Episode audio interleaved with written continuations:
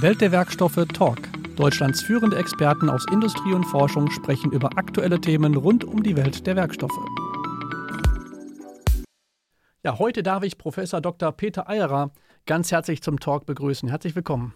Gerne, freue mich. Ja, äh, wir hatten das schon ein bisschen länger geplant, ja, uns ja. hier zu treffen, aber äh, glücklicherweise sind jetzt die äh, Inzidenzzahlen so, dass man auch genau. tatsächlich bedenkenlos reisen und sich auch hier treffen kann. Impfungen auch schon hinter sich. Von daher äh, freuen wir uns auf diesen Talk hier heute zusammen. Aber es wird natürlich schon einen ganzen Talk füllen, wenn wir nur über die verschiedensten Stationen in Ihrem Leben sprechen würden. Äh, aber so ein paar markante Eckdaten möchte ich natürlich für äh, alle Leute, die jetzt gerade zuhören oder zuschauen, mal nennen. Äh, ich hatte mir aufgeschrieben, von 1979 bis 2006 hatten Sie den Lehrstuhl für Werkstoffkunde der Metalle und Kunststoffe der Uni Stuttgart inne und waren dort auch Direktor des Instituts für Kunststoffprüfung und Kunststoffkunde, IP, äh, IKP. Mhm. Und dann äh, seit 1994 waren sie ja darüber hinaus, hinaus auch noch Leiter des Fraunhofer Institut für Chemische Technologie, ICT, in Fitztal bei Karlsruhe.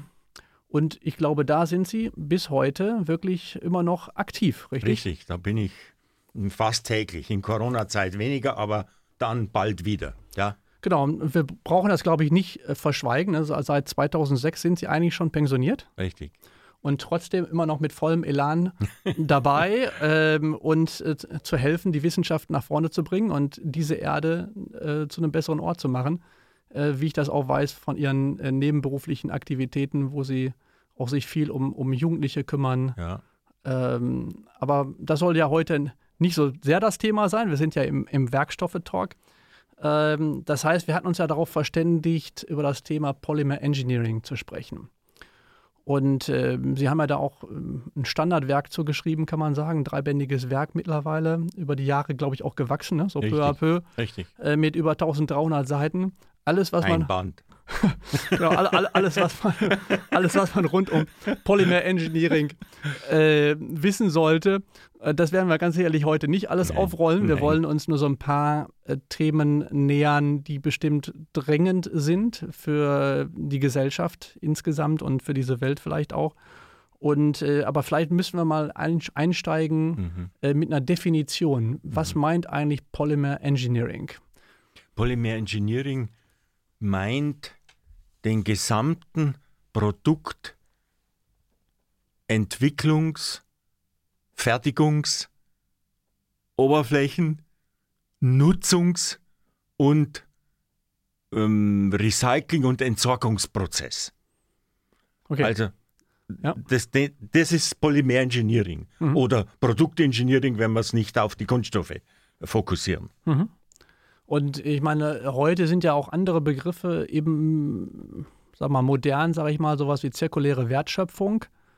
Das wäre allerdings nur ein Teilaspekt davon. Ne? Das ist ein Teilaspekt, die Kreislaufwirtschaft auf Deutsch. Ja, ja, genau, genau. Ne? Also wo man sagt, also es geht natürlich auch darum, dass ich sage, okay, wenn ich diesen jetzt Kunststoff auswähle, dann möchte ich natürlich, dass er am besten auch nach Ende des geplanten Lebenszyklus auch wieder äh, da für dieselbe Anwendung äh, ja. eingesetzt werden kann. Aber jetzt haben Sie ja ganz, ganz viele andere Themen eigentlich auch schon genannt. Ne? Richtig, ne? richtig. Äh, aber, aber womit geht es denn eigentlich los? Also was, was, was also. muss ich jetzt also als, als Jungingenieur eigentlich mal verstanden haben? Womit muss ich mich beschäftigt haben, wenn ich Polymer Engineering wirklich ganzheitlich betrachtet äh, machen möchte? Das gibt jetzt verschiedene Antworten, aber ich gehe mal in der Definitionskette entlang. Mhm. Äh, und dann sind die Rohstoffe äh, das Erste, mhm. mit dem ich mich beschäftigen muss. Habe ich einen petrobasierten Rohstoff mhm. oder habe ich einen biobasierten Rohstoff, zum Beispiel? Äh, nach den Rohstoffen sind dann oft die Halbzeuge äh, mit schon Verarbeitungsstufen äh, auf dem Buckel das nächste. Und dann die Werkstoffe. Mhm. Und also, also Rohstoffe wären für Sie schon eigentlich die, die Quellen, sozusagen, die, die wirklichen Erstrohstoffe, aus denen dann aber erst die Kunststoffe ja, gewonnen ja, werden. Dass also, ich weiß, wo kommen die eigentlich her? Richtig. So auch was sie hinterlassen die eigentlich für einen Fußabdruck sozusagen. Ne? Also ver vernichte ich damit jetzt äh, fossile ähm, Brennstoffe oder kommt das Ganze jetzt aus, aus nachwachsenden ja. Rohstoffen? Brauche ich das jetzt, also an, genau, für welche Bewertung ist das jetzt wichtig? Ist es tatsächlich für die Eigenschaften wichtig äh, oder? Ja. Ja, ich meine vor allen Dingen die Eigenschaften, aber dann auch im Sinne einer ganzheitlichen Betrachtung. Da können wir dann auch noch kurz sagen, was ganzheitlich in meinem Sinne heißt. Ja, gerne. Äh, äh, muss ich ganz vorne anfangen und mir bewusst sein, äh, was habe ich für Folgeeigenschaften aus dem Produkt in meinem Bauteil dann später und was habe ich für umweltliche Lasten an Abraum, an Emissionen bei der äh, Rohstoffherstellung mhm. und so weiter. Mhm. Das sind wichtige Dinge, die ins Engineering hineinspielen und deshalb zu berücksichtigen sind. Also ich, ich fange nicht erst bei, dem, bei der Verarbeitung an nachzudenken, sondern eigentlich muss ich ja auch schon gucken, ja. Ne, äh, ja. bis hin unter welchen Umständen Ne? Wurde das abgebaut, ne? Kinderarbeit etc. Exakt, pp. Exakt, exakt, äh, werden damit äh, Landschaften womöglich ähm, ausgebeutet. Ja, Gesundheit und, und ja, genau. Arbeitsplätze, mhm. also auch Soziales.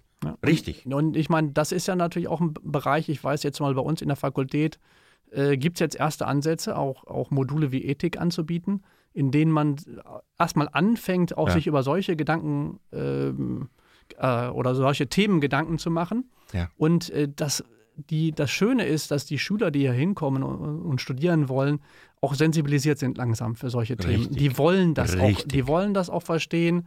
Während das ja zu unserer Studienzeit äh, wird nein. das Thema nie angesprochen. Nein, nein. Ja, und äh, natürlich äh, sträflich eigentlich, ne? weil man Richtig. jetzt glücklicherweise fängt man also an, sich über diese Gedanken, äh, diese Themen Gedanken zu machen, aber ja, da ja. muss sicherlich noch viel mehr passieren. Ne? Ja, also ähm, ich habe das in der Industrie gelernt. Mhm. Mm, ich war nach dem Studium 15 Jahre in der Industrie, später dann wieder und da war man jetzt nicht umweltlich schon so weit damals 1970, sondern es war einfach erforderlich der Eigenschaften wegen. Mhm. Ja. Und deshalb kam dieser Engineering-Gedanke eigentlich aus der Praxis. Ja, weil, weil was ich mir vorne irgendwo einfange, kann ich jetzt hinten nicht immer wieder ausbügeln. Ne? Ich genau. muss eigentlich schon wissen, wenn genau. ich diese Wahl treffe, was erwartet mich da. Ja.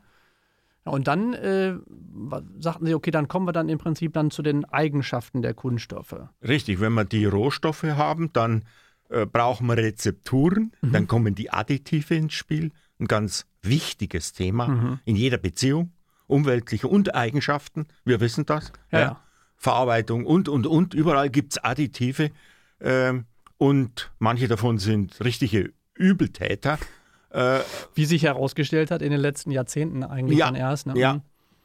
Und danach haben wir dann den Werkstoff. Kommen Verarbeitungsverfahren verschiedenster Art, verfahrenstechnische Prozesse, mhm. mischen, rühren, ja, kneten ich, ich, ich, und so weiter. Ich bremse sie trotzdem wieder aus, ja, wenn ich darf. Ja, bitte, jederzeit. also, äh, weil wenn wir jetzt zu dem, zu dem Kunststoff kommen, äh, ich, wir hatten ja auch hier schon Gäste gehabt, wo wir über verschiedene Additive, auch so ganz Klassen gesprochen haben. Ja.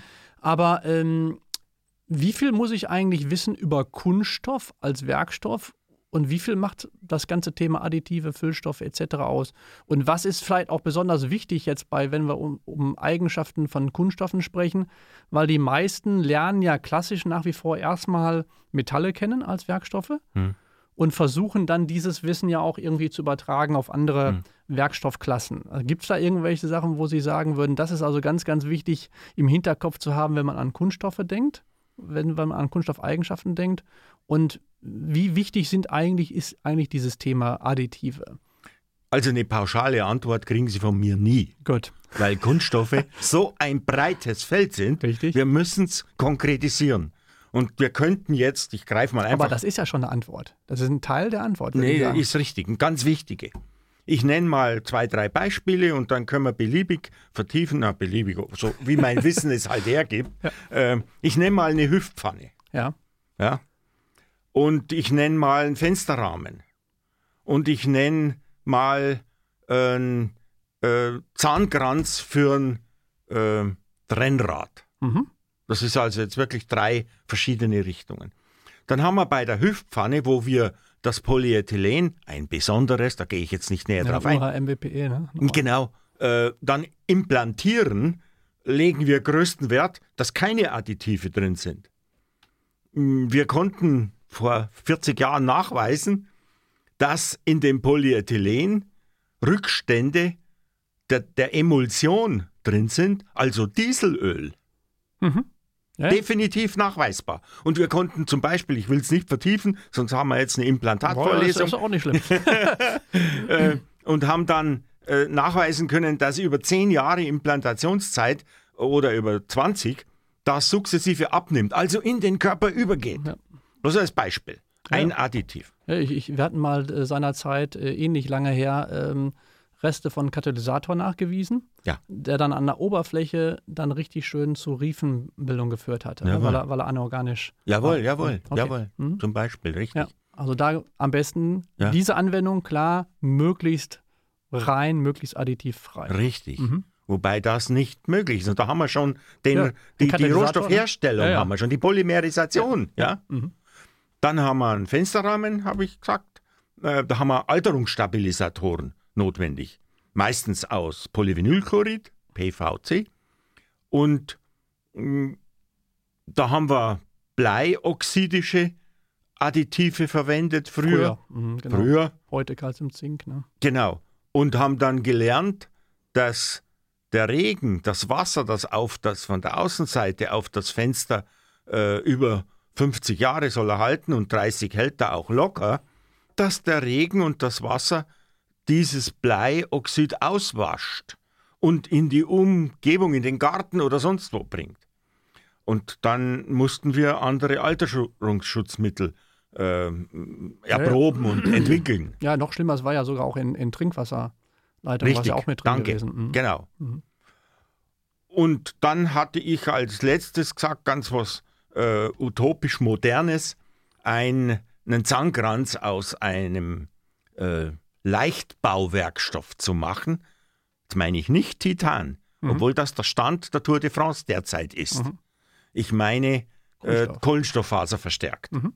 Und dann sagt man ja, also so ein flächiges Teil geht ja gar nicht. Äh, es geht. Mhm. Und äh, dort haben wir entsprechend unterschiedlichste Folgeschritte des Polymerengineerings. Da könnte man jetzt gern weiter drauf eingehen. Aber wir waren erst bei den Additiven und da haben wir bei dem Zahnkranz haben wir Epoxidharze als eine Möglichkeit, also duroplastisch, oder wir haben inzwischen neuerste Varianten, äh, sogenannte Commingled Yarns, wo Thermoplastfasern, zum Beispiel PPS, Polyphenylsulfid, eingewoben sind in die Kohlenstofffasern Mhm. ähm, und dann durch entsprechende thermische Aktivierung in die Schmelze kommen und zur Imprägnierung führen. Und geformt werden können. Und auch. dann Mhm. gewickelt oder geformt. Genau.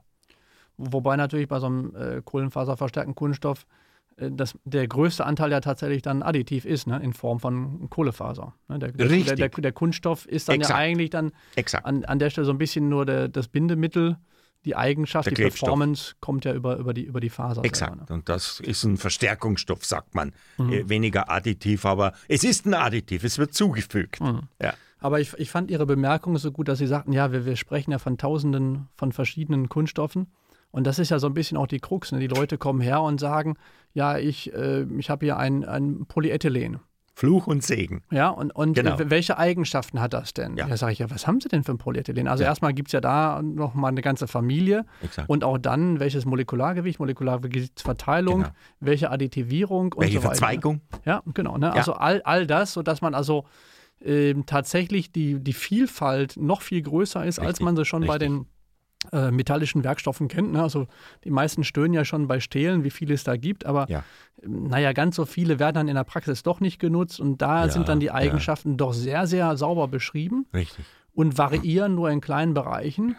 Und bei Kunststoffen, ne, wenn ich jetzt ein E-Modul nehme oder eine Festigkeit und, und einer sagt mir, ja, aber das ist jetzt hier 10% niedriger, dann sage ich ja, 10% ist bei Kunststoffen gar nichts. Genau. Na, dann könnt froh, wenn das nur 10 Prozent ist, ist alles im Rahmen. Exakt. Ja, also so da, das ist so zum Thema Eigenschaften ja, ja, bei Kunststoffen, dass es tatsächlich eine, eine, eine, etwas anders geartete Welt ist. Man, obwohl man mit zum Teil ganz, ganz ähnlichen Verfahren natürlich auch dieselben Definitionen benutzt. Wir arbeiten auch mit ähm, E-Modul und, und Festigkeiten und so weiter. Ne? Aber hier vielleicht ein kurzer Hinweis auch äh, oder ein vertiefter Hinweis auf den Fluch und Segen. Der Fluch dieses Werkstoffs nach Maß, es wird für jede Anwendung, kann je nach Additiv, je nach Mixtur, ja. mhm. äh, je nach Mollmasse und so weiter und so weiter, wir haben 100 Parameter, äh, kann der Kunststoff äh, entwickelt, individuell für den Bedarf entwickelt werden. Mhm.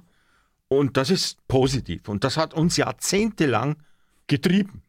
Ja, wir wollten, das ist ja der Ingenieur an sich, will es einfach immer die, die bestmögliche Performance eigentlich Richtig. haben. Ne? So, so sind wir konditioniert worden. Und der Fluch ist, dass wir jetzt eine Mixtur haben im Abfall, überall weltweit, dramatisch, und zu wenig Masseströme haben, nicht sortenrein sind und damit zwangsläufig, wenn wir denn dann mal ein bisschen Recycling machen, obwohl es in aller Munde ist. Äh, aber es ist mengenmäßig immer noch ziemlich ja, ja. weit hinten. Aber es ist dann ein Vermisch, es ist ein Mix, mhm. vermischte Kunststoffe. Und die haben zwangsläufig niedrigere Eigenschaften. Und dann sind wir bei dem Begriff Downcycling. Und eigentlich sollten wir uns zum Ziel setzen, Upcycling zu machen. Ja, oder eben dieses Thema zirkuläre Wertschöpfung, also hier in der Anwendung eigentlich bleiben. Aber genau, genau. Wie, Sie, wie Sie sagten, also das eine ist ja, man hat ja schon Probleme genug, also die verschiedenen Klar. Kunststoffsorten auseinander zu dividieren. Aber wenn ich denn jetzt mal nur PVC hätte, ja. äh, dann ist die Frage, ist das jetzt eine Rohrrezeptur oder eine Fensterrezeptur oder, oder eine Küchenmaschine oder was ist es denn? Ähm, und da hilft es natürlich immer, wenn es schon ganz konkrete Rücknahmesysteme gibt. Ich weiß, für Fensterprofile gibt es das dann weiß ich, das ist eine Fensterprofilrezeptur. Aber langsam. Ja, aber, aber die kann ich zumindest ansatzweise. Richtig. Ja, ansatzweise, aber immerhin. Aber es ist eine mit dem Bleistabilisator. Unter Umständen. unter Umständen. Was, was dann zu prüfen wäre. Da, da laufen wir noch in andere Probleme rein. Genau. Aber ich sag mal, von der, von der Denke her, klar. Und wir, wir, erleben das Richtig. ja, es gibt ja wenige Positivbeispiele wie PET-Flaschen. Ja. Ne, dann habe ich ein Rücknahmesystem und ich weiß, es ist jetzt eine PET-Flaschenrezeptur. Ja. Also kann ich es auch wieder eins zu eins zu einer PET-Flasche weiterverarbeiten. Also hm, natürlich gibt es immer ein bisschen Feintuning auch da zu machen, aber es ist einfach nicht irgendein PET, sondern es ist eine Flaschenrezeptur. Aber ich hole schon Luft. Der, ja, Kunststoff, ja, der Kunststoffgegner, der ich nun wahrlich nicht bin, aber der Kunststoffneutrale, der sagt, naja, wie lang ist es dann im Einsatz, das PET? Mhm. Wie lang, wo stand es denn? In Sizilien außen vor dem Kiosk und die Sonne hat drauf gebrütet? Mhm. Und wie ist die Mollmasse und wie sind die niedermolekularen Produkte? Und gehen die ins Wasser? Mhm. Oder war es in Schweden oder Finnland? Mhm. Ja, also auch das in einer globalisierten Welt ähm, kommt natürlich auch noch als, als Schwierigkeit on top. Ja, so, also jetzt haben wir aber so ein bisschen die Eigenschaften abgefrühstückt. Genau. So, was, was kommt dann in der, in der Kette des Polymer Engineering? Ja, wenn wir einen Granulatsack haben oder einen Pulversack, dann wollen wir ja ein dreidimensionales Produkt in aller Regel draus machen. Also brauchen wir eine Verarbeitung. Mhm. Äh, die Verarbeitung muss man aber nicht isoliert nennen, denn ohne Werkzeugtechnik und ohne vorherige Konstruktion des Bauteils kommen wir mit dem Sackgranulat nicht weit. Mhm. Also kommt jetzt so ein Dreigestirn, Konstruktion, Design, mhm. äh, dann äh, Werkzeugtechnik und Verarbeitung. Genau, und, und, und natürlich trotzdem dieses Wissen um die Eigenschaften, weil die sich dann auch ändern, je nachdem, welches Verfahren ich nehme. Ne? Exakt. Ne? Also Exakt. da habe ich jetzt also gerade Kunststoffe, super lange Moleküle, auf einmal fangen die an, sich zu orientieren und schwuppdiwupp habe ich auf einmal äh, keine äh, homogenen isotopen Eigenschaften mehr und, und so weiter. Ne? Nehmen wir ein Beispiel. Äh, wenn wir einen gefüllten Milchbecher kaufen mit so einer Aluschicht mhm. obendrauf, äh, eines, ein Produkt und wir kaufen eine PET Wasserflasche. Ja. Dann fällt uns der Becher runter und die Milch platzt, der Becher platzt auf und die Milch ist verstreut. Schmeißen wir die PET-Flasche runter, passiert nichts. Ja. Das ist ein Beispiel für Molekülorientierungen. Mhm. Aber das eine ist tiefgezogen, ne? Obwohl das eine ist tiefgezogen ja, oder spritzgegossen, wäre egal. Mhm. Hat genau die ähnliche Orientierung. Mhm. Für dünn, für dünne Wandung. Für dünne Wandung, ne? Und das andere ist äh, ja, gut, spritzblass geformt. Ja, ja, eben. Das ja. ist. Das wäre jetzt wirklich ein bisschen zu kompliziert, das auch noch hier richtig, nein. ohne, ohne Bilder erklären zu wollen. Aber richtig. genau, aber ja, richtig. Also die Verarbeitung entscheidet massiv über die Eigenschaften. Äh, über die Eigenschaften. Ja. Ähm, wo, wo, liegt, wo liegt jetzt der, der, der Charme, sage ich mal, wenn wir jetzt bei diesem ähm, drei Gestirn das passt uns natürlich gut als Kölner. Wir, wir lieben Dreigestirne. Ne? Wenn wir jetzt über diese Dreigestirn sprechen, ja. äh, wo ist der Charme jetzt zum Beispiel des Kunststoffs gegenüber metallischen Werkstoffen? Und wo mag jetzt hier an der Stelle der Fluch sein? Also der Charme ist in den Kosten. Mhm. Der Charme also niedrige Verarbeitungstemperaturen beispielsweise. Ja, ne? danke. Und, Richtig. Und, und, auch Rohstoffkosten auch relativ niedrig, Richtig. Kilopreis. Das ist ein weiterer Fluch, dass es, die so, niedrig, so niedrig ja, ja. sind. Also für, für, für, viele, für viele, Kunststoffe zumindest. Ja, ne? genau. also man, Ausnahmen gibt es auch da. Dann haben wir sehr hohe Werkzeugkosten. Mhm. Das bedingt, es wird nur wirtschaftlich, wenn wir höchste Stückzahlen produzieren. Mhm. Für Nischen ausgenommen. Formel 1 oder so äh, wird jetzt nicht den diskutiert. Ist egal, den ist egal, ja. Also, Wattestäbchen oder Strohhalm braucht man in Milliardenstück. Mhm. Und dann sind die Werkzeugkosten relativiert, mhm. als Beispiel. Und das Design, das äh, hat den Charme darin, wenn der Konstrukteur ein wissender Kunststoffkonstrukteur ist, dann kann er sehr viel Positives aus dem Bauteil machen, dann wird er intelligenterweise den Becher, der dann beim Runterfallen platzt, aus einem Werkstoff kombiniert Design und äh, Werkzeugtechnik so machen, dass der auch nicht bricht, wenn er runterfällt. Ja, als Beispiel. Also ist als Forderung abgeleitet daraus extrem wichtig, dass man die Kunststoffkunde kennt, die Verarbeitungstechnik tief kennt, die Werkzeugtechnik genauso und als Konstrukteur all die Hemmnisse und Chancen, die im Umgang mit Kunststoffen, mit jedem Werkstoff, bei anderen ganz genauso, mhm. nicht genau so, aber prinzipiell so, äh, nutzen. Ja, weil ich habe das äh, häufiger erlebt, dass also Firmen an, an bestimmten Stellen sagen, ja, okay, hier möchten wir das Metallteil substituieren durch ein Kunststoffbauteil ja, ja. und dann aber hergehen ja. und wollen das im Prinzip eins zu eins aus Kunststoff haben, äh, was manchmal wirklich A, ein Problem wird und B, eben die Chancen gar nicht berücksichtigt, genau. weil wir ja auch ganz andere Gestaltungsmöglichkeiten Exakt. haben. Ne, also ich, äh, wenn ich jetzt zum Beispiel, wir haben hier mal äh, Spundwände, ja. ähm, entwickelt aus Kunststoff. Ne? Wenn ich die aus Metall mache, dann nimmt man eben diese Metallbleche und formt die dann aufwendig um und schweißt ja. die dann zusammen. Ja. Aber wenn ich einen Kunststoff dann extrudiere, dann kann ich ja in einer beliebigen Form extrudieren. Das heißt, ich kann also auch geometrische, konstruktive Versteifungen gleich genau. machen. Äh, kann Löcher vorsehen für irgendwelche funktionalen Dinge und und Funktionen und. Ne? integrieren. Exakt. Funktionen integrieren. Genau, also genau. Da, da sehe ich eigentlich den, den, den, den größten Charme in der, in der Kunststofftechnik. Aber ja. natürlich, wenn man, wie Sie richtig sagten, dieses Dreigestirn tatsächlich ähm, auch beherrscht. Ne? Richtig, richtig. Also ein Metallteil nachmachen mhm. ist No-Go. Mhm. Das, das, das ist zum Scheitern verurteilt. Sage ich einfach Punkt. Ja, ja, ja. also ja. Zum, zumindest ähm, würde man vielleicht 20 Prozent ähm, der Möglichkeiten überhaupt nur ausschöpfen. Klar, es wird irgendwie leichter werden. Richtig, aber, aber man könnte es. Tendenziell mehr wie 20 Prozent. Also, äh, es ist, also es wird auf gar keinen Fall optimal. Ja, genau. Also ja. da, da, sind wir uns ja. einig, ja. wollen wir mal nicht über, über, genau. über Zahlen genau. streiten. Genau. genau. Mhm. Ja. Ja, aber gibt es denn, also einen Fluch hatten wir jetzt schon genannt. Das eine ist also äh, natürlich dann extrem hohe Stückzahlen. Also das ja. zumindest bei bestimmten oder bei vielen doch bei vielen Verarbeitungsverfahren. Bei vielen, bei vielen ja.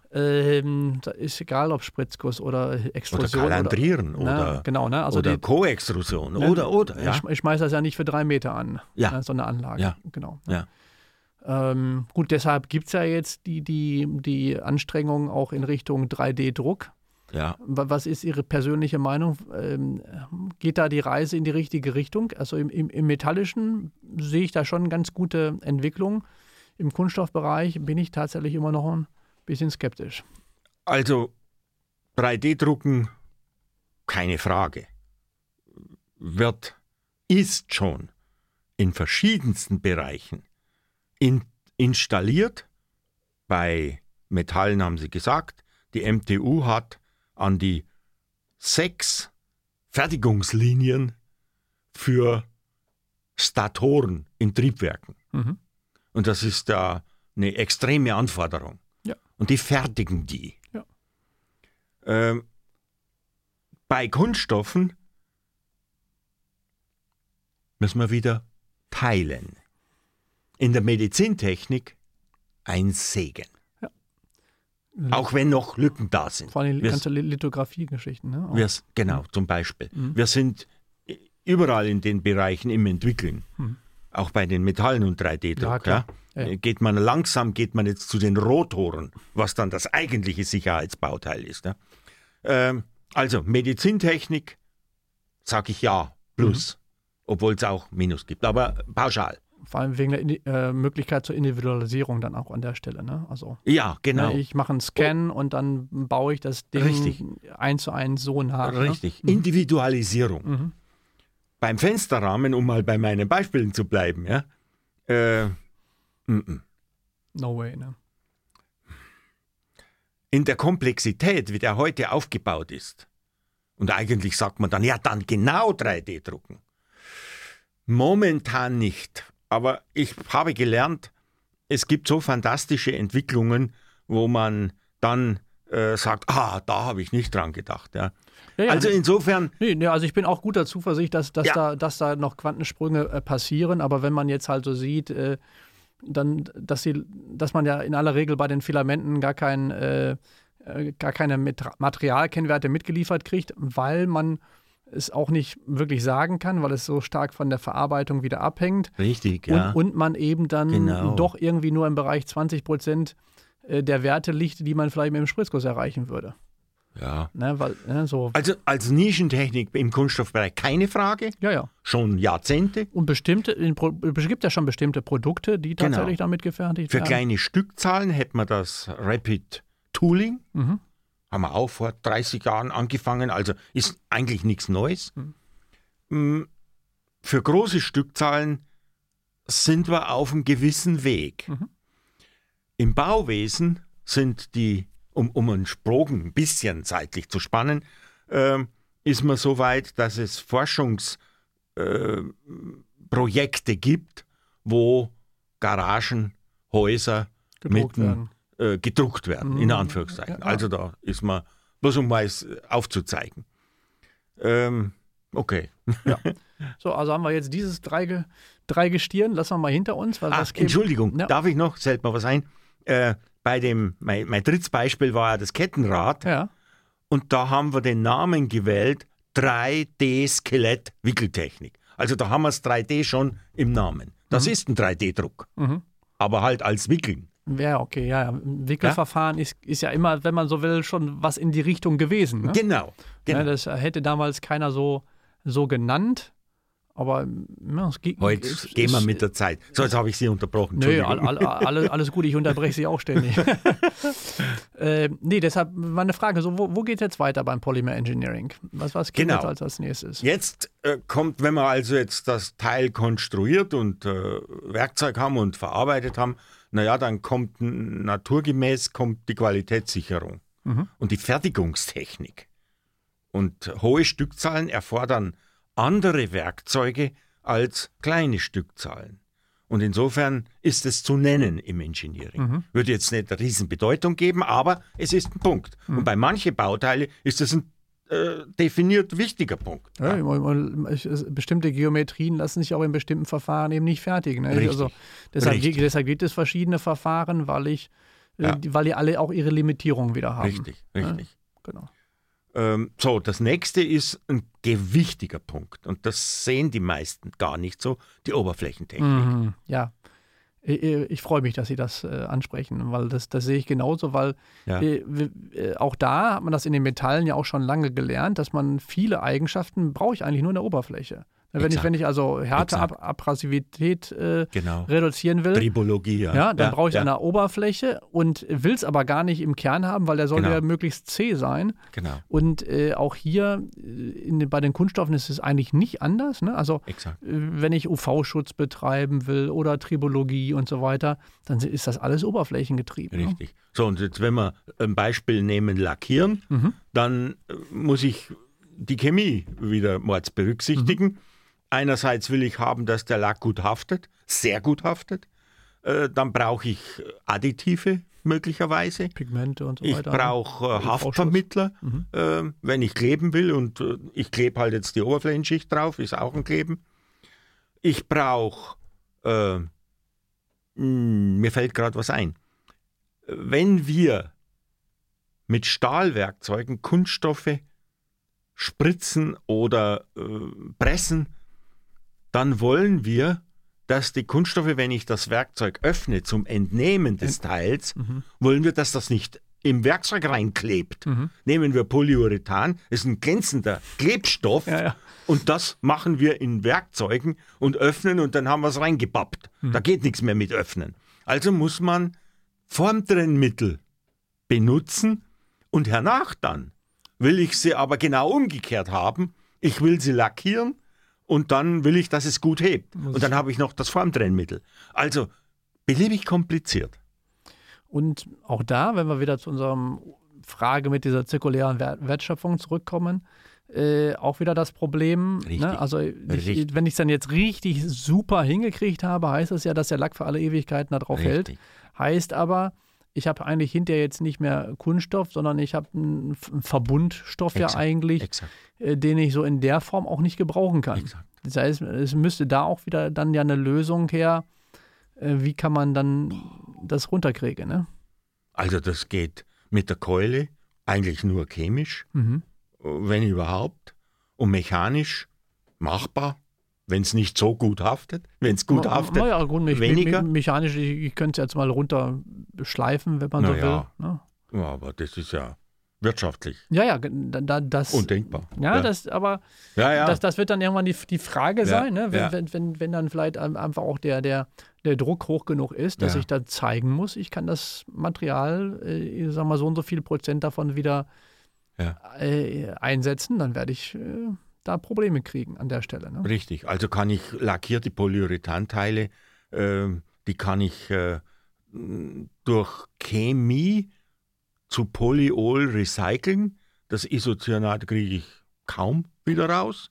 Und das hat man aber alles gemacht, das ist Vergangenheit, das ist wirtschaftlich unattraktiv. Mhm. Ja, ja. Und, und in aller Regel dann so umwelttechnisch auch nicht ganz so unkritisch. Ich, ich, ich, muss Exakt. mit riesigen Mengen Lösemitteln arbeiten. Klar, die kann ich dann wieder zurückgewinnen, richtig, aber, richtig. aber trotzdem jetzt nicht. Und dann so kommt hinzu, dass das Primär, das Neue, das äh, Primärpolyurethan billiger ist als dieses aufwendig schlechter gemachte, schlechter erzeugte Polyurethan über Recycling. Naja, ich meine, da, da muss man sich ja. natürlich dann irgendwann über Sinnhaftigkeit von gesetzlichen Rahmenbedingungen Gedanken machen. Ne? Dass wenn ja. ich das natürlich irgendwann forcieren will, muss ich auch sagen, okay, also ich sehe schon, dass man auch langfristig immer noch auch sozusagen äh, Virgin-Material einsetzen muss, also neues genau, Material. Genau, genau. Ähm, aber das muss man wahrscheinlich dann irgendwann anders besteuern oder irgendwie anders Unbedingt, richtig. bestrafen, dass man sagt, okay, ihr sollt eigentlich mit dem Kram arbeiten, den es sowieso schon gibt. Wenn ihr jetzt meint, ihr müsstet unbedingt noch was ja. Neues synthetisieren, dann kann es nicht sein, dass das eben günstiger ist ja. als äh, mit dem Recycelmaterial. Also das ist ein ne? Beispiel für Marktwirtschaft funktioniert an der Stelle nicht. Nee. Ja, weil das eine einfach billiger ist wie das andere und damit äh, ja, also ich, ich meine, sie, sie, ja. sie kann da funktionieren, aber dann, dann muss natürlich dann wirklich das Bewusstsein in der Bevölkerung ja. noch ein ganz anderes sein. Ne? Dass, dass man sagt, okay, ich habe dann jetzt zum Beispiel nur irgendwelche ja. Labeling-Systeme und die Leute sagen, nee, wenn das hier nicht zu so und so viel Prozent aus Recycelmaterial ja. besteht, würde ich das nicht kaufen. Genau. Ne? Und, und, da sind wir ja auch noch nicht. Ne? Das, also im Prinzip ja, ja. wollen die Leute das zwar auf ne? so vom Lippenbekenntnis her. Aber äh, die Entscheidung trifft dann meistens dann doch immer noch der Geldbeutel. Ne? Richtig. Oder ich habe ein anderes Beispiel. Im Zug heute bin ich hergefahren, Sie haben es vielleicht erwähnt, ich weiß nicht. Äh, und dann bekommt man ja freundlicherweise, bevor man aussteigt, bekommt man irgendwas gereicht und darf sich dann einen Keks oder irgendwas nehmen. Und aus hygienischen Gründen ist das natürlich eingepackt, das Ein, eine Keks. Einzelverschweiß. Genau. Ja. Und äh, nehme ich jetzt da keins aus Umweltgründen? Hm, das wird mir angeboten, ich habe gerade Lust, also nehme ich eins. Mhm. Und dann mache ich es auf und dann sehe ich, dass es innen äh, silbrig ist und außen ist es die Kunststoffverpackung. Also wurde es, Oberflächentechnik, bedampft. Mhm. Mit Aluminium oder, das wäre natürlich ganz übel, äh, oder mit Titan ja, oder was weiß ich. Ja, aber nicht, nicht unüblich. Ne? Ja, ja. Mhm. Ähm, so, und was mache ich dann mit dem? Obwohl das in der Bundesbahn große Massen sind, aber bei mir ist jetzt nur noch das Einzelne. Jetzt schmeiße ich es halt in den Restmüll. Mhm. Aber ich wollte nur sagen, das ist Polymerengineering und das ist Umweltverschmutzung äh, oder auch nicht. Vielleicht schmeiße ich es auch auf den Boden, äh, je nachdem. Genau, ich meine, das, das ist ja nochmal eine ganz andere Diskussion. Ja. Wo, wo, wo, landet eigentlich der Müll? Das wäre ne? einer der nächsten Schritte jetzt des Engineerings. Ja, erst, ja. erst kommt die Nutzungsphase, die habe ich kurz beschrieben. Und dann. genau. Ja, genau. Wie, wie, kann das dann überhaupt zurückgeführt werden? Und das Wichtigste wäre schon mal, dass man den, den Kram, äh, also in die Umwelt soll es auf keinen Fall gelangen. Ne? Genau.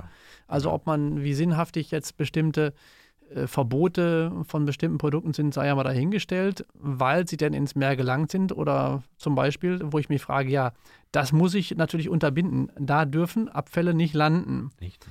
Aber äh, ist dann tatsächlich das Verbot dieser Produkte die Lösung oder muss ich eigentlich äh, woanders ansetzen? Bewusstsein der Bevölkerung ist ein langer Weg. Ja, ne? und, und, ja. und, und, wie gesagt, ja. eben entsprechende Rücknahmesysteme, ja, Pfandsysteme etc. pp äh, um das dann auch ja, zu, zu, erleichtern. Ne? Für das Keks geht es nicht. Also wie, da gibt es kein Rücknahmesystem. Ja? da haben wir einen gelben Sack, der dann verbrannt wird. Genau. Ja. Aber was passiert mit der Aluminiumschicht beim Verbrennen? Ja, die ist futsch auch, ne? Atomisiert. Ja. Emission, Filter, Filter verstopfen. Oder, oder. Ja, ja, aber jedenfalls ist, ist, ist das Aluminium auch als, als Rohstoff dann erstmal auch nicht mehr zur Verfügung. die, die dünne Schicht die, die ist aus, aus, dem System quasi rausgenommen. Genau, ne? Weil, genau. ich meine, jetzt haben wir jetzt bei Aluminium haben wir vielleicht keine, keinen Notstand, ja, ja, äh, was, aber, aber Energie, ein Energienotstand. Energienotstand, weil die, die, ja. die, äh, eigentliche die Gewinnung aus, genau. aus Bauxit ist natürlich riesen genau. Energieaufwand. Und wenn ich es denn mal in Form von Aluminium habe, sollte es bitte schön auch in Form von Aluminium bleiben. Richtig. Und als solches immer wieder eingesetzt Richtig. werden können. Ne? Also ja, ich beschäftige mich so ein bisschen mit Restmengen in Verpackungen. Und das wäre jetzt eine Restmenge Aluminium auf dieser Keksverpackung. Und wenn wir das hochrechnen, das wollte ich sagen, ja. äh, dann kommen da oft Tausende, also vielleicht jetzt hier nicht, aber ich bin selber immer erstaunt, was da rauskommt, wenn ich so eine Zahnpastatube, wo 8 Gramm drin bleiben, ja, wenn ich die hochrechne, dann kommen tausende Tonnen raus ja. weltweit. Ja. ja. Und die gehen alle ins Wasser und so weiter. Also ich wollte jetzt bei dem Aluminium, Aluminium einfach sagen, das, das, oder, ist, oder das ist lächerlich, das einzelne Stück. Mhm. Aber die Menge ist gewaltig. Ja, und, und, das, und das dann wöchentlich und jährlich. Ne? Also, richtig, richtig. Das, das ist ja das Ding. Und, und wir, wir entziehen im Prinzip ähm, oder ziehen uns die Ressourcen raus ja. und die sind dann irgendwie ja. nicht unwiederbringbar. Irgendwo liegen sie ja in irgendeiner Form rum, aber sind erstmal nicht mehr in der Form für uns zu greifen. Dann, ja, ne? ja. Mhm. So, Engineering ist Thema. Ähm, äh, jetzt haben wir gestreift, die Kreislaufwirtschaft und ja, die ja. Umwelt. Mir ist noch, sind noch zwei Punkte mhm. extrem wichtig okay. und die zählen bei mir seit Jahrzehnten in der Vorlesung zum Polymerengineering.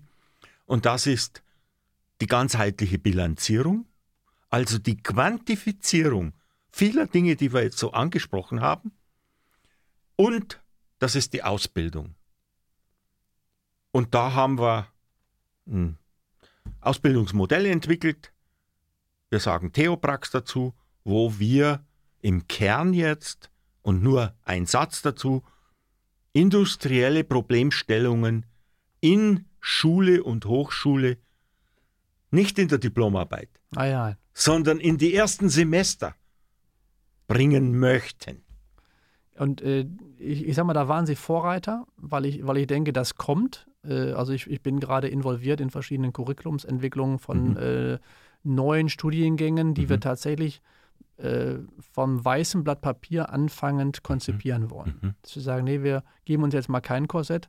Und äh, ein Thema ist dann natürlich, dass wir direkt von Anfang an, Semester 1, mhm. Ähm, Projektaufgabenstellungen geben und, und, dann sehen, schauen wollen, dass bestimmte Fragestellungen direkt mhm. an dem Problem gelöst werden sollen und, wir, und, und, dann im Prinzip der Input da passiert, wo er dann passieren muss. Genau. Und dann natürlich auch eine ganz andere Wissbegierde da ist. Motivation. Ne, die Motivation, ich weiß, aha, ja. ich, ich kann an, komme an der Stelle nicht weiter, wenn ich bestimmte Dinge aus der Werkstoffkunde nicht verstanden habe oder bestimmte Themengebiete aus der Mechanik nicht verstanden habe, dann, dann brauche ich jetzt hier nicht weitermachen. Ich brauche die Theorie. Ja, genau. Aber, aber, aber genau dann, also A, für die Motivation ist es gut und ja. äh, B, natürlich, dass man auch von Anfang an diese Problemlöse, ähm, diese ganzheitliche Problemlösekompetenz auch erlernt weil ich sage mal, in den letzten Jahren sind die Studiengänge schon ein bisschen mehr zumindest in die Richtung gegangen, aber zu unserer Zeit war das ja, gut, wir hatten eine Gruppenarbeit, wo man mal so eine praktische Fragestellung hatte ja. und, und, dann, gut, Diplomarbeit war dann schon wieder sehr stark ja, for forschungsorientiert meistens ja, oder gewesen. Industrie, das ist okay. Naja, das machen wir seit hm, Jahrzehnten. Ja, ja, genau. Dann, aber, aber dann im Prinzip, man kam dann in die Industrie, da gab es dann auf einmal diese praktischen Problemstellungen und man war eigentlich nicht wirklich vorbereitet. Richtig. Äh, wie gehe ich jetzt so, so, so ein Thema überhaupt an? Ja. Also das sind Sie, also wenn in, Sie also das sagen, hm, ja, okay. sind Sie Vorreiter, wenn Sie das hier machen. Ja. Vielleicht haben wir ja noch eine ja, Gelegenheit, nein, ich, ich denke schon, also, wir, reden, also ja. das, das, das TH Köln, also in, in was, was Lehrentwicklung angeht, in, in vielen Bereichen schon seit etlichen Jahren jetzt Vorreiter ja, ist. Weiß ich auch, ja. Na, also, ja. Und das, das macht mir natürlich auch Spaß, äh, dass man irgendwie da auch gestalten kann und wo man ja. sieht, dass da Manko ist, ähm, auch Sachen ändern kann. Aber ich finde es eben äh, schon interessant und auch ein bisschen überraschend, dass Sie schon sagen, ja, ich habe das eigentlich immer schon auch als Teil äh, des Polymer Engineering verstanden, ja. dass eben auch tatsächlich diese Vermittlung passieren muss, weil es eben, es geht ja nicht um die Einzelbausteine. Richtig sondern es, es, ich muss ja dieses komplexe Themengebiet im Blick halten können. Exakt, Ich muss jetzt vielleicht nicht bei der Experte für jedes einzelne Gebiet sein. Nein, geht nicht, ja. Aber wenn ich jetzt nicht weiß, welche Möglichkeiten habe ich da überhaupt, wie beeinflussen die sich wieder gegenseitig, Richtig. dann wird es eben wird es nichts mit dem Polymer Engineering. Exakt, ja. exakt. Das hatten Sie, Ausbildung, und was hatten Sie noch gesagt gehabt gerade? Und die ganzheitliche Bilanzierung. Okay. Da kann ich eine kleine, haben wir noch Zeit, ja? Ja, ja. Da kann ich eine kleine Geschichte erzählen ich habe mich, äh, ich haben Sie ja am Anfang gesagt, 79 war, kam ich an die Uni und 84 habe ich mich für drei Jahre äh, beurlauben lassen. Auch sehr untypisch. Und äh, ging in die Geschäftsleitung eines mittelständischen Unternehmens und habe dort Produktentwicklung betrieben in der Automobilzulieferindustrie und in der Automobilindustrie. Und das Produkt der Firma war auf dem Bereich Duroplaste, also Polyurethan vernetzt, mhm. und Wettbewerbsprodukte waren thermoplastisch. Es ging um Automobilverkleidungen außen. Mhm. Und die Thermoplast-Leute haben die Karte Recyclingfähigkeit Natürlich. exzessiv gespielt. Ja. Und wir waren in der Defensive äh, mit den Duroplasten, weil die vernetzt Schichten äh, weniger äh, nicht schmelzbar sind und deshalb nur als Füllstoffe sozusagen, mhm. wo einsetzbar sind. Und da habe ich äh, üble Diskussionen, Kämpfe erlebt ums Thema Recycling. Und das hat mich so schockiert geprägt, dass dort mit null Zahlen operiert wurde. Das war emotionales Kriegsgetöse. Mhm. Das gibt es ja bis heute. Ne? Und das war der Punkt, als ich dann wieder an die Hochschule zurückkam, habe ich mir gesagt und mit meinen Mitarbeitern, ähm, wir brauchen hier Quantität. Und das war der Geburts, die Geburtsstunde von der ganzheitlichen Bilanzierung. Also eine Ökobilanzierung, die gab es da schon, mhm. Aber erweitert nicht nur Umwelt und Wirtschaft, das war Ökobilanz, wir haben es auf vier äh, erweitert, nämlich Soziales und Technik okay, hinzugefügt. Ja, und das mm, ist heute so weit, dass wir mm, die Leute, die das machen, Weltmarktführer sind. Mit einer Firma, die 250 Mitarbeiter hat, weltweit. Also da ist was draus geworden. Ja, aber äh, jetzt so die meisten Bilanzierungen hat man ja schon mal gehört. Aber wie muss ich mir jetzt eine Technikbilanzierung vorstellen? An sich ist das Polymer-Engineering. Und darum da, kriegst, das da, kriegst, da schließt sich der Kreis dann wieder. Ne? Ja, da schließt es sich wirklich. Mhm. Es geht los wie eine Ökobilanz beim Rohstoff. Mhm. Äh, über all die Stufen. Mhm. Die Oberflächentechnik ist eine Energieschleuder oft mhm. und so weiter. Mhm. Äh, das Kreislaufsystem oder das Verbrennen. Ähm, und das dann jetzt umweltlich aufgegliedert nach Wirkkategorien. Mhm. Also nicht bloß CO2, sondern Sommersmog, äh, äh, Dünger, also Eutrophierung. Mhm. Ähm, all die Wirkkategorien, nicht alle, aber die fünf wichtigsten, die wir haben, spielen hier eine Rolle. Und das haben wir 32 Jahre jetzt betrieben. Ähm, 35 Doktorarbeiten habe ich nur in dem Gebiet betreut. Also da ist tief geforscht worden und äh, man hat, hat war ja, wichtig ja, ja, und ist dann, wichtig. Ich, ich, denke, das ist wichtig, weil ja. ich, ich würde mir echt wünschen, dass genau dieses Thema ähm, größ, deutlich größere Aufmerksamkeit bekommt, äh, weil gerade diese, diese Schlammschlachten oder diese emotionalen Geschichten äh, führen ja auch in der Politik dazu, dass Entscheidungen getroffen werden, weil man irgendwie was an Entscheidungen vorweisen muss und, und man manchmal als Experte daneben steht und sich über die Sinnhaftigkeit doch sehr, sehr wundert. Ähm, und da würde es natürlich helfen, man hat tatsächlich solche Bilanzierungen und sagt, okay, wo sind denn jetzt eigentlich die großen Stellhebel? Genau. Ähm, was sind die Produkte, die wirklich eigentlich so nicht tragbar sind? Ähm, für die Umwelt, äh, sodass wir da eigentlich rangehen müssen, wie, wie, wie auch immer. Oder ja? Ne? für Soziale, für, für den Arbeitsmarkt, für Kinderarbeit, das spielt alles da ja, hinein. Ja, ja, Und jetzt seit fünf Jahren, und jetzt kommt es raus in vier Wochen, äh, haben wir den Schritt gemacht hin zu Schüler und Lehrer, dass äh, wir bringen eine GAB heraus, ganzheitliche Betrachtung, das andere heißt GABI, ganzheitliche Bilanzierung, und bringen jetzt ein, ein, ein Le Lernwerk heraus, womit Lehrer, Schüler äh, in dieser Methodik am Beispiel eines Skateboards äh, üben lassen und, und Bewusstsein schaffen. Ja, ja, genau. Also äh, super Idee, weil ich, ich, klar, man kann auch viel über Gesetze und so weiter steuern und regeln, aber mir ist natürlich der andere Weg immer, immer lieber, ähm, dass man das tatsächlich über das Bewusstsein und, und die Leute, ja. weil das ist die größte Stellschraube eigentlich. Exakt, exakt. Ne? Die also, dauert am längsten, aber sie ist die größte. Ne, wenn ich sehe, dass, dass irgendwelche Leute ihrem Getränke einen Wegbecher äh, obwohl ich schon in ja. drei Meter Entfernung den Mülleimer sehe, trotzdem in die Büsche ja. schmeißen. Ja. Ne, dann, dann, da hilft es mir nichts, wenn ich das, das, genau. Netz, das Netz von Mülleimern genau. noch dichter mache, genau. sondern da muss sich was am, am Bewusstsein genau. Haben, ne? genau. Ja, also ich fand es äh, zumindest ein sehr, sehr spannendes Gespräch. Also äh, hätte ich jetzt nicht gedacht, dass wir genau all diese Themen tatsächlich hier beim Polymer Engineering wiederfinden. Also wie gesagt, für alle, die äh, jetzt hier zuhören oder zuschauen, ähm, wer überhaupt nicht genug kriegen kann, ähm, kann auf alle Fälle äh, sich die, die Bücher von, vom Kollegen Eirab besorgen. Ähm, das sind nicht nur die Bücher über Polymer Engineering, ich glaube, sie haben noch das eine oder andere Buch mehr äh, auch auf den Markt gebracht. Äh, ich bedanke mich jedenfalls an dieser Stelle ganz, ganz herzlich für dieses Gespräch. Herr Bonnet, ganz herzlichen Dank umgekehrt für die Chance und für die Initiierung. Auch von mir. Mir hat es auch riesig Spaß gemacht. Dankeschön. Dankeschön. you